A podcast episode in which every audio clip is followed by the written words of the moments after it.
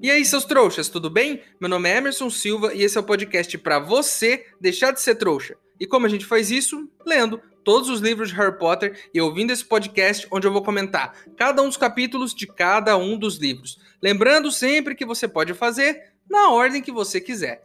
Hoje vamos comentar o capítulo 12 de O Cálice de Fogo, o torneio Tribruxo, e eu já estou ansioso para saber o que isso significa. Então, sem enrolação, vamos para o capítulo de hoje.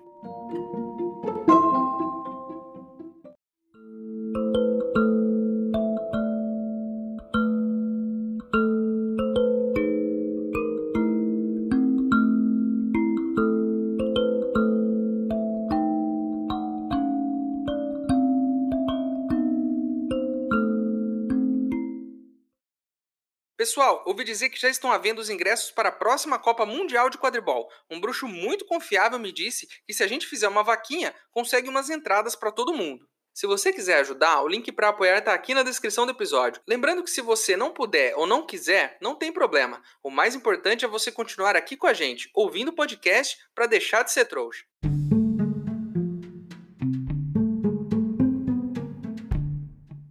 Chegamos na escola, tá uma chuva danada do lado de fora e tá todo mundo molhado. E o teto do salão principal tá todo nublado também. Por quê? Porque ele imita o céu do lado de fora. E isso foi a primeira coisa que eu já pensei nesse capítulo aqui. Se você tivesse o poder de enfeitiçar o teto da sua casa, você deixaria ele igual ao lado de fora ou seria uma constante? O meu seria uma constante. Eu deixaria ele nublado e chuvoso todos os dias, porque isso me ajuda a dormir. Esse tempo aí de chuva, ele é bom para mim. Então, eu deixaria ele sempre assim, independente do clima lá de fora, estaria sempre nublado e chuvoso. Inclusive, eu me lembrei de quando eu era criança e a minha mãe comprou umas estrelinhas para mim. Sabe umas estrelinhas que elas são feitas de um material que ele brilha no escuro. E aí você cola essas estrelinhas no teto e fica aquele quarto todo bonito, né? Minha mãe comprou algumas para mim quando eu era criança. E isso é muito legal. Quando você vai dormir, você fica olhando, ó, oh, que bonito, parece o céu, até a cola sair e elas começarem a cair aleatoriamente em lugares do seu quarto. Né? Elas podem cair em você, não vão te machucar porque são pequenininhas, mas podem cair em locais que você não vai encontrar até passar tipo uns 10 anos. E aí você tá de repente varrendo o seu quarto e acha uma estrelinha que você nem se lembra mais de onde veio. Enfim, neste ano o drama continua. Começamos mais uma vez esse ano sem saber quem é o professor de defesa contra as artes das trevas. Afinal de contas, por que a gente tem essa bagunça? A gente ainda não entendeu. Mas temos duas hipóteses. A primeira, aquele boato de que esse cargo está amaldiçoado.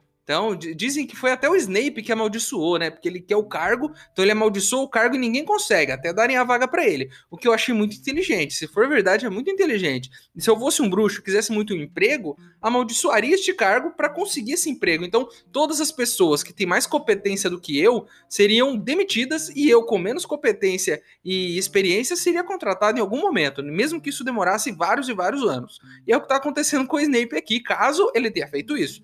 Não podemos acusar ele, não sabemos se ele fez, né? E outra coisa que pode ser a causa disso. E outra coisa que pode ser a causa disso, de professores não ficarem muito tempo no cargo. Péssimas contratações feitas pelo diretor da escola. Para para pensar, de novo, já repassamos aqui várias vezes, mas vamos de novo. Primeiro ano, um cara que tinha o só o cara mais perigoso do mundo vivendo na nuca dele. Isso é muito estranho. No segundo ano, tínhamos um cara que era famoso, né? E que fingia que sabia muita coisa, mas não sabia de nada, era só um enrolão. No terceiro, tinha um cara que era gente boa, que era o Lupin, é inteligente, e foi até o melhor professor que a gente conheceu até agora. Mas era um lobisomem, né? E não me entendam mal, eu gosto do Lupin. Eu acho que ele é até um ótimo professor e é um personagem muito legal. Espero que ele volte em breve. Mas, como professor, ele quase atacou um aluno. Então eu não sei se ele é a pessoa mais indicada também. Então vamos ver que tipo de maluco eles vão trazer esse ano. Porque é sempre isso, é sempre um maluco que vem, né? Então a gente nunca sabe o que esperar aí. Todo começo de ano temos a cerimônia de seleção das casas, que é onde o chapéu lá encosta na cabeça do menininho e fala: Ah, você vai para tal casa, para tal casa. E é isso que vai rolar aqui, né? E aí ele canta, o chapéu faz lá uma música, fala sobre os fundadores. O Harry percebe que a canção que o chapéu canta é diferente da que ele ouviu no primeiro ano dele. E falou pro Rony: Meu, essa música é outra. Ele não canta a mesma música todo ano. O Rony fala: Não, Cada ano é uma música. Inclusive, deve ser isso que ele fica fazendo o ano todo, porque né, não tem nada para fazer, fica lá naquela sala trancada, olhando para a parede. Então ele fica lá compondo a musiquinha que ele vai cantar no próximo ano. Esse início de capítulo fala bastante sobre os irmãos Creevy. Vocês se lembram deles? O Creevy é um menino que conhece o Harry, o nome dele é Colin Creevy. Ele conhece o Harry em A Câmara Secreta e ele fica fissurado pelo Harry, fica tirando foto do Harry todo o tempo. O Harry até cai e desmaia e ele fica lá pedindo para as pessoas virarem ele para ele tirar foto. O irmão desse menino está chegando na escola e aí ele se questiona e pergunta lá: "Ah, será que meu irmão vai vir para Grifinória como eu?" Porque, né, afinal de contas, ele é meu irmão e todos os Weasley estão na Grifinória. E aí, a gente tem uma informação muito legal vinda da Hermione, de que não necessariamente porque você é irmão, você vai para a mesma casa. Ela até fala da Parvati, que é uma menina que a gente já conhece, né? De vez em quando ela aparece aí, e ela tá na Grifinória junto com ele, está no mesmo ano da Hermione, do Harry. Ela tem uma irmã que tá na Corvinal. Então, irmãs gêmeas cada uma em uma casa. Então você aí que tem um irmão gêmeo ou só um irmão que não é gêmeo, ele talvez não vá para a mesma casa que você. O que pode ser uma coisa ruim, mas também pode ser uma coisa boa, caso o seu irmão seja um chatão, né? Mas ainda assim, o irmão do Colin vai lá, senta e vai pra Grifinória também. E aí ele chega falando que ele caiu no lago e que alguma coisa jogou ele de volta no barco. E aí o Colin fala: Nossa, deve ser a lula gigante, né? Ele diz pro irmão. A questão aqui, na real, é o que mais tem dentro desse lago? Porque eu já falei aqui e repito: Hogwarts não é um lugar seguro. Então existe esse mistério aí desse lago que é um lugar aí inexplorado pra gente ainda. Falando em lago, quando eu era jovem, minha família ia às vezes para um lago no interior aqui do estado onde eu moro. Não vou falar que estado é porque eu não confio em vocês. Mas a gente ia para lá, né, e ficava numa casinha e tudo mais, e tinha um lago lá, um lago grande até que passava lá, né, perto daquela casinha. A gente ia lá e tal, a molecada, né, reunia todo mundo. Um dia eu resolvi nadar nesse lago. E eu juro para vocês, eu nunca mais entro num lago na minha vida. Primeiro, a água é absurdamente gelada. Segundo, é uma água verde. Você não sabe por que ela é verde. Mas talvez por conta da quantidade de plantas e tudo mais. Mas é uma água verde. Aí você fica meio assim. Terceiro, porque é fundo, né? Não é tipo uma piscina. É fundo. Então você pisou ali, deu um passo em falso, você vai afundar e aí sabe lá o que vai acontecer, né? E não é lisinho nesse fundo. Não tem areinha, não tem um piso é tipo um lodo, um barro, que a hora que você pisa, ele entra no meio dos seus dedos e aí você não tem certeza se é só isso que tem lá, porque às vezes você pisa em uma coisa meio dura, às vezes uma coisa mole e cara, eu não consegui ficar 10 minutos nisso aí, eu juro para vocês. Depois disso, depois dessa experiência é, aterrorizante, eu nunca mais entrei num lago na minha vida. Agora é só piscina com aquela água artificialmente azul e ou até em praia, sei lá. Eu tenho um pouquinho de receio de praia também, porque eu já vi cocô boiando e isso aí não é muito para mim não, a não ser que seja uma praia assim que não tenha cocô. Aí, se vocês conhecerem alguma, vocês me avisem aí. Enfim, a seleção acaba e a gente vai comer. As mesas se enchem de comida, né? E é aquela festa. Né, o Rony pegando isso, pegando aquilo, porque ele tá sempre morrendo de fome, e o Nick quase sem cabeça meio que para ali perto deles, né, o fantasma da Grifinória, e aí ele começa a falar que teve uma baita confusão na cozinha de Hogwarts, que esse jantar quase não saiu. Já ouvimos aqui falar da cozinha de Hogwarts, que é onde a comida é preparada, né? Porque afinal de contas ela não aparece do nada. Alguém faz essa comida. E aí o Nick diz que o Pirraça entrou na cozinha, derrubou um monte de coisa, panela, bagunçou tudo. E os elfos domésticos ficaram com medo. Nisso, a Hermione arregala o olho, imagina que ela regala o, o, olho assim e deixa cair a taça de suco de abóbora que ela tava tomando. E aí ela fica o quê? Tensa por conta dessa informação de que elfos domésticos trabalham na cozinha de Hogwarts. E o Nick diz que sim, que Hogwarts não só abriga elfos domésticos escravizados, como também é um lugar da Grã-Bretanha que tem mais deles. São mais de 100 elfos domésticos trabalhando em Hogwarts. A Hermione até diz que nunca viu nenhum por lá. E aí o Nick diz: Pô, durante o dia eles ficam na cozinha e tal, e eles só saem à noite. Eles fazem a limpeza, abastecem lareiras, coisas assim. A Hermione até pergunta se eles ganham salário, se eles têm férias, se eles têm plano de saúde e tal. A primeira coisa que eu pensei, eu já vim aqui usando esse podcast de influência internacional para protestar contra as péssimas condições de trabalho de Filch, que é o nosso zelador, que fica passando o esfregão pela escola, limpando as coisas, sozinho, que é o único cara que não usa magia, porque se ele tivesse magia, ele faria isso com a varinha, mas não tem. E eu venho aqui diversas vezes falar que ele é um cara injustiçado por ter que limpar a escola usando um esfregão, né? Porque a única pessoa que não tem magia tem que fazer o serviço mais pesado. Mas então o Nick me diz que tem elfos domésticos que limpam a escola à noite. Então o Filch não é o responsável por 100% da limpeza dessa escola. Então a primeira coisa que eu faço aqui, retiro todo o meu apoio ao Filch quanto ele ser injustiçado, porque pelo jeito ele só limpa uma coisinha aqui e outra ali. Quem faz o pesado é o elfo doméstico. Mas é isso mesmo que nós estamos falando aqui? A escola de magia e bruxaria de Hogwarts é mantida com trabalho escravo? E outra coisa, Hermione, você fala tanto no livro Hogwarts uma história, e você vai me dizer que nesse livro não tinha nenhuma menção ao fato de que Hogwarts é constantemente limpa e cuidada por elfos domésticos? É claro que é porque esse livro foi escrito por um bruxo, e bruxos não estão nem aí para os elfos, né? Eles apagam os elfos. Os elfos não podem nem aparecer. O Nick fala: um bom elfo doméstico nunca aparece. Você nem sabe que ele passou por ali. Eu só acho, só acho aqui, Hermione, que esse livro precisa de uma revisão. E é você que vai ter que fazer. Parece muito conveniente que alguns fatos como este ficaram de fora dessa obra. Tão importante. Hermione, você precisa fazer algo a respeito. E nesse podcast vai estar do seu lado em todo esse processo. Porque a gente apoia aqui a libertação dos elfos domésticos. Esse podcast é totalmente a favor disso.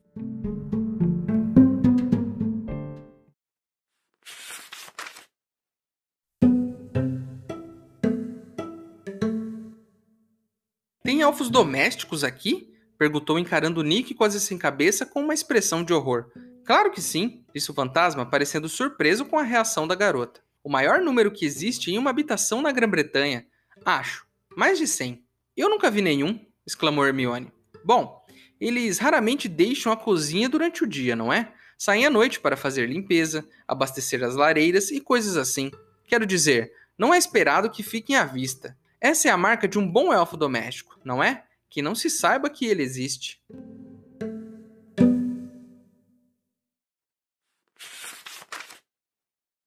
Ei, seu trouxa, se você está curtindo o podcast, não se esqueça de deixar uma avaliação na ferramenta que você estiver ouvindo, caso ela tenha esse recurso, é claro. Assim o programa ganha uma moral e chega ainda mais trouxas como você.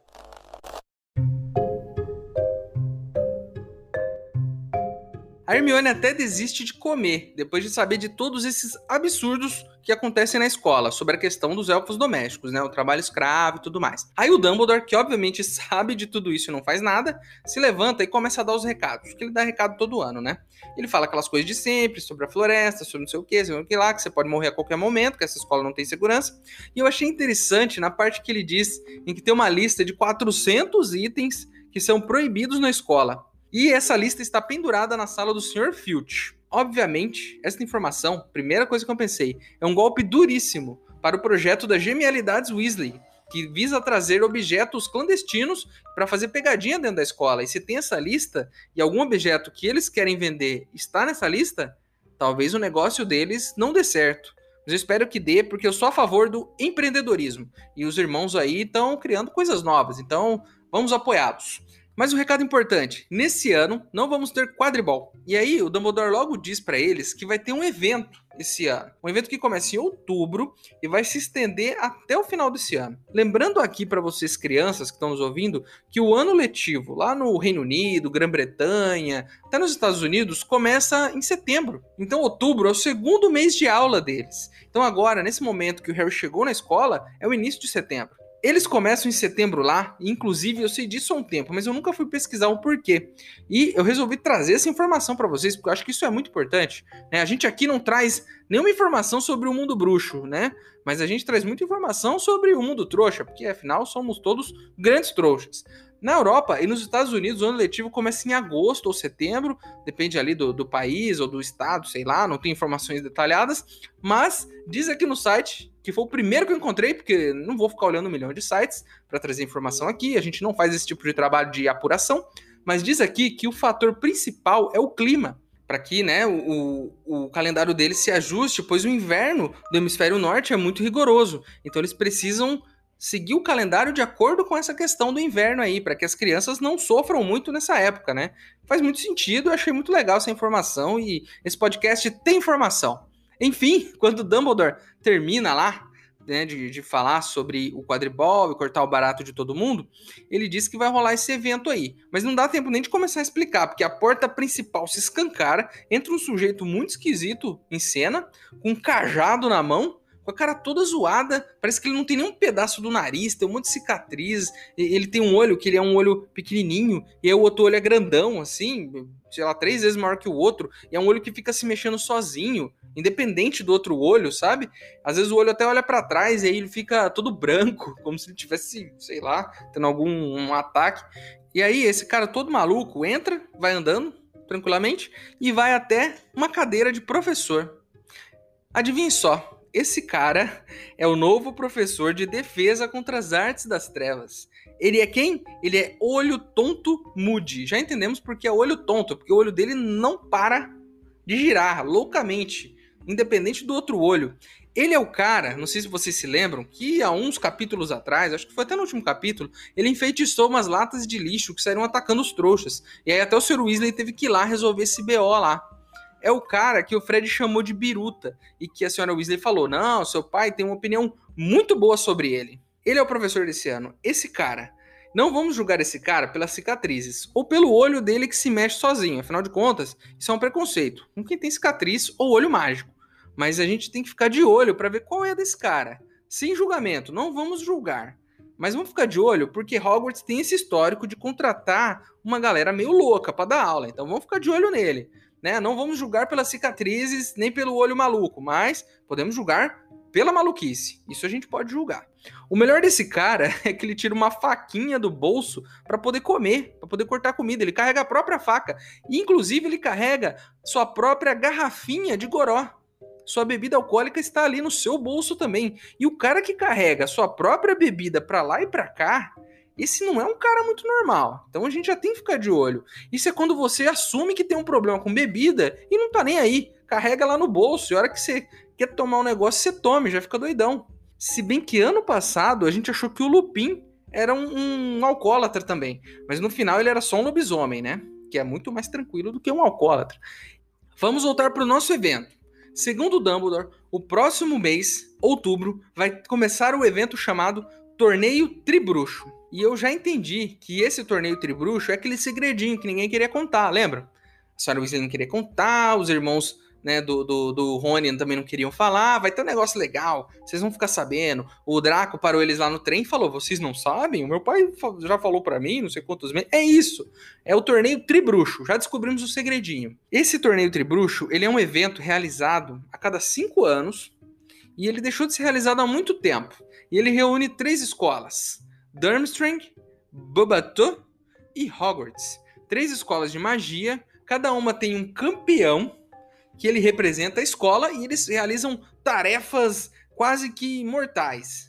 Inclusive, o torneio foi é, extinguido no passado porque ele era muito perigoso. O Dumbledore disse que a ideia do evento é promover laços entre os jovens de diferentes nacionalidades. E olha só, eu falei lá atrás que esse livro devia se chamar Harry Potter e o Choque Cultural. E esse livro é sobre isso. Já entramos nessa pegada aí na Copa Mundial, que tinham bruxos de outros países, outras línguas, nacionalidades diferentes, e teve aquele choque já. Então aquilo é quase como se fosse uma introdução a essa questão que o livro vai abordar. O que, que esse livro está fazendo? Na real, nesse início, até agora, eu não sei o que vai acontecer daqui para frente, mas até agora, o que eu entendi é que ele está expandindo o mundo bruxo pra gente. Até o terceiro livro, a gente conheceu aquela realidade do Reino Unido, da Grã-Bretanha, de Hogwarts. Mas o que esse livro está dizendo para a gente claramente? Existe um universo muito maior lá fora.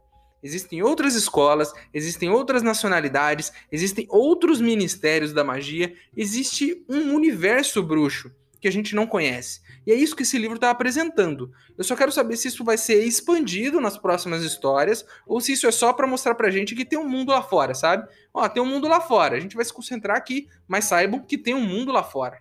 É legal, só por isso já é legal. Inclusive, quero meus ingressos para o torneio Tribruxo. Não que eu vá, mas mandaremos um enviado especial para cobrir todo esse evento.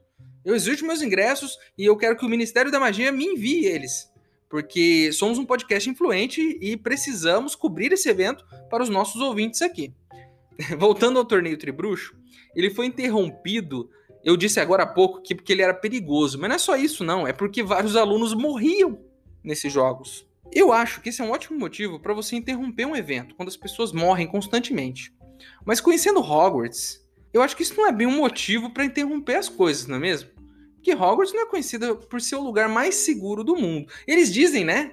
Hogwarts é o lugar mais seguro, Hogwarts é muito segura. Eu não vi isso até agora. Eu não vi segurança nenhuma até agora. É todo ano a gente brigando para não morrer. É todo ano essa correria.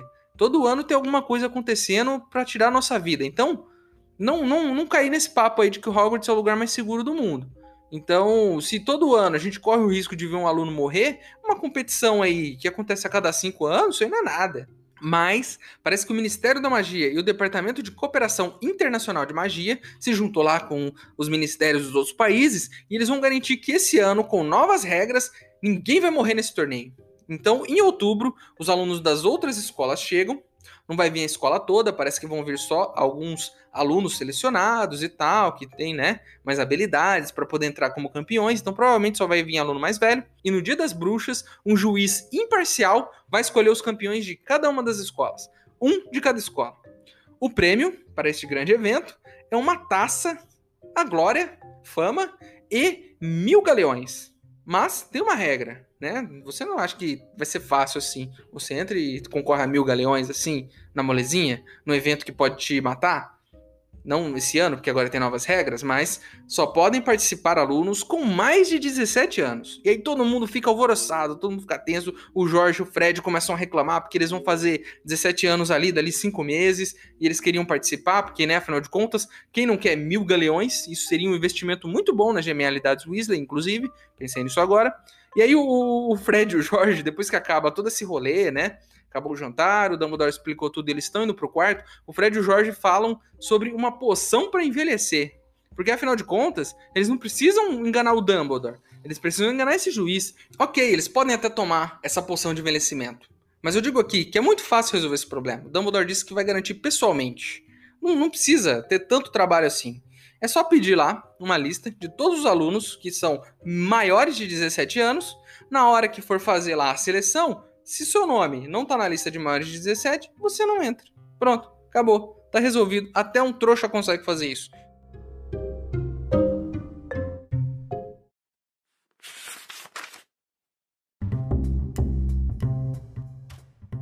Tenho o enorme prazer de informar que, este ano, realizaremos um torneio tribruxo em Hogwarts. O senhor está brincando! exclamou em voz alta Fred Weasley. Não estou brincando, Sr. Weasley, disse ele. Embora, agora que o senhor menciona, ouvi uma excelente piada durante o verão sobre um trasgo, uma bruxa má e um leprechal, que entram no bar. A professora Minerva pigarreou alto. Hum, talvez não seja a hora, não? Onde é mesmo que eu estava? O torneio Tribruxo foi criado há uns 700 anos, como uma competição amistosa entre as três maiores escolas europeias de bruxaria: Hogwarts, Bobato e Durmstrang. Um campeão foi eleito para representar cada escola, e os três campeões competiram em três tarefas mágicas. As escolas se revezavam para sediar o torneio a cada cinco anos, e todos concordaram que era uma excelente maneira de estabelecer laços entre os jovens bruxos e bruxas.